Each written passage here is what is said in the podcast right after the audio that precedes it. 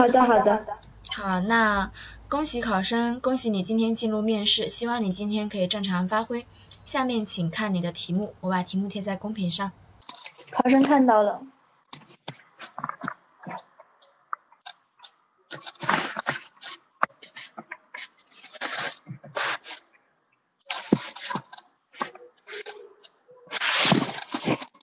好的，考生思考完毕，现在开始回答第一题。哄抢现象最近发生频繁，有些人为了抢占一些公共资源，而而而而出现了这样一种状况，我觉得它是一种个人缺少一部分公德心的一个表现，也是个人为了一些私利私心所要占取这样一个现象，它不利于我们免费事件的一个真正的初衷的实现，而且也有违我们现在的一个社会道德。那么我觉得出现这这样一个事件的原因也是有多方面的。首先，我觉得我们现在国家国家的一个经济发展仍然是不平衡的。那么，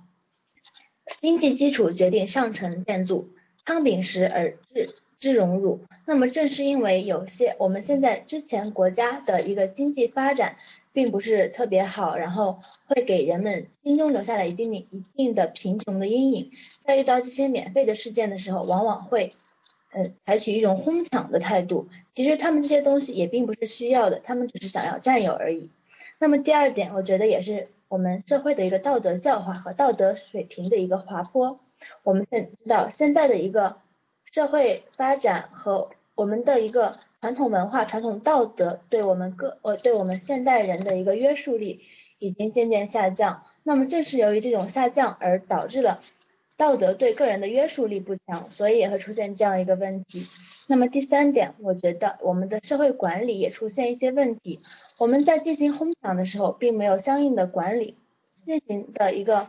相应的管理或者是相应的规章制度来规范。我们的政府方面也没有出台相应的法律法规，所以对这方面的一种法无禁止即可为的这样一种心态，也导致了人们哄抢这一事件的发生。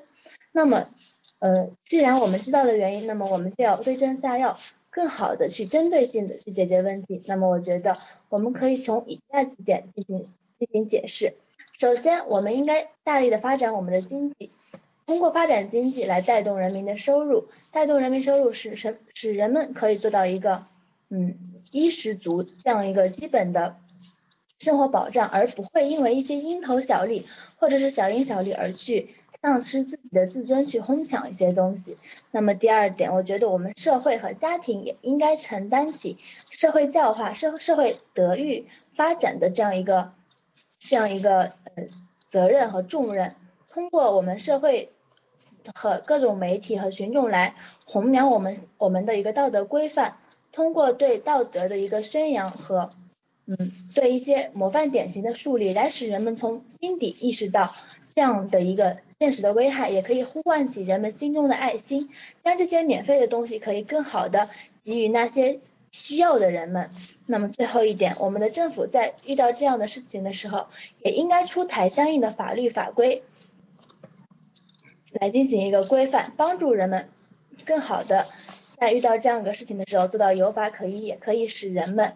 的道德有一个底线。那么我相信通过我们政。政策的给力，人民的努力，各社会的协力，一定可以形成合力，真正的将这种哄抢事件降到最低。考生回答完毕。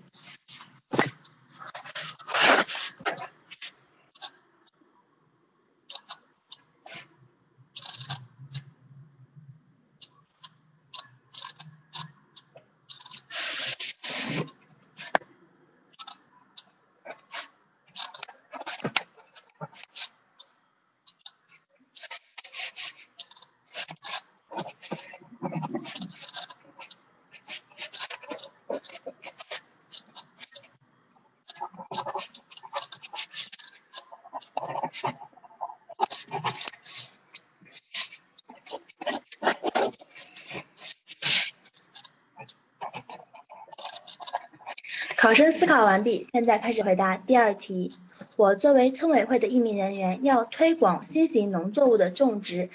这样一种方式，不但可以帮助我们丰富现在的一个农作物品种，也可以提高农民的收入，使人民实现增增收和创收。那么却有村民提出质疑，说个别的村种这些都亏本。那么我会对村民的质疑进行一个解释。那么别的个别的村进行种这个都亏本，那么肯定是有其原因的。那么也有可能是他们的种植方法不对，养殖办养殖方法出现了一些问题，所以才会导致亏本这一现象。但是我们此次的一个活动是有专门的专家进行辅导和全程跟踪的，所以这一点也请村民们放心。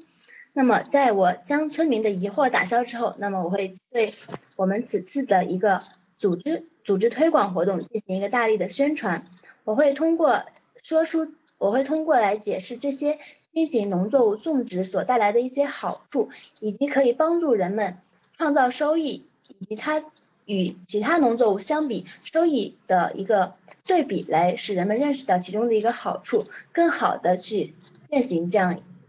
更好的去践行这样一个新型农作物的种种植。当然，我也会举一些我们成功的案例。那么有些村村在种植这些的时候，都成了富裕村，或者是呃在此方面比较有经验的地方。那么我们也可以请那些有经验的人，以及那些种植成功的村民来进行一个讲解。当然，在全程我们也会以专家进行一个专业的指导，来保障我们此次的一个宣传的一个种植活动。那么在这件事情的宣传后续之后，我也会对。真实的对我们的农民进行一个专业方面的培训，或者是此方面的一个呃教导，可以实现一把一把手一把一对一的嗯帮助，真正使我们农真正使我们农民可以从新型农农作物的推广中获得好处，收获益处，实现我们现在的新农村建设。考生回答完毕。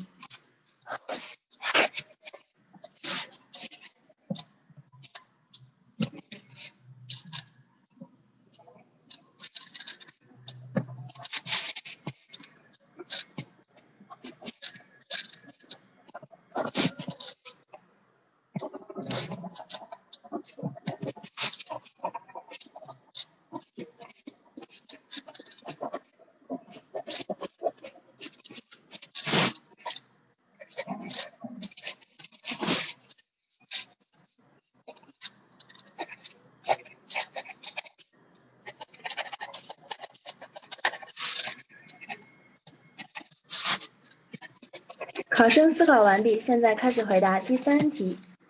那么从隔壁，那么从隔壁部门调到我们业务科的小张，因为夸夸其谈而导致了同志对他对他产生了一些误解。那么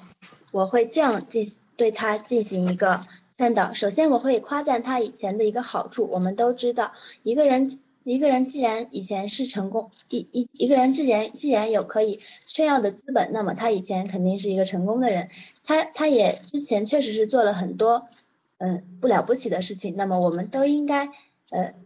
都都我们都知道，并且也都很羡慕他有这样的能力。我们也会向他进行一个学习。但是我也会告诉他，以前并不代表以后。那么以前的一个成功，并不代表我们以后做的事情也可以保持相同的相同的效果。而且，嗯，都说我们要低调做人，高调做事。高调做事之后，我们也要谦虚，以一种谦虚低姿态来面对以后的生活。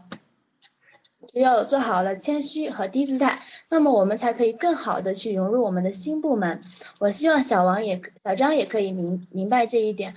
通过呃谦虚。请教的地方的的方式来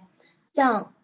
来向其他同学进行同志进行学习，更何况三人行必有我师焉，每个人都有他的长处，每个人也都有他的优点。我们要我们不但要看到同事的自己的优点，也要欣赏到别人的优点。那么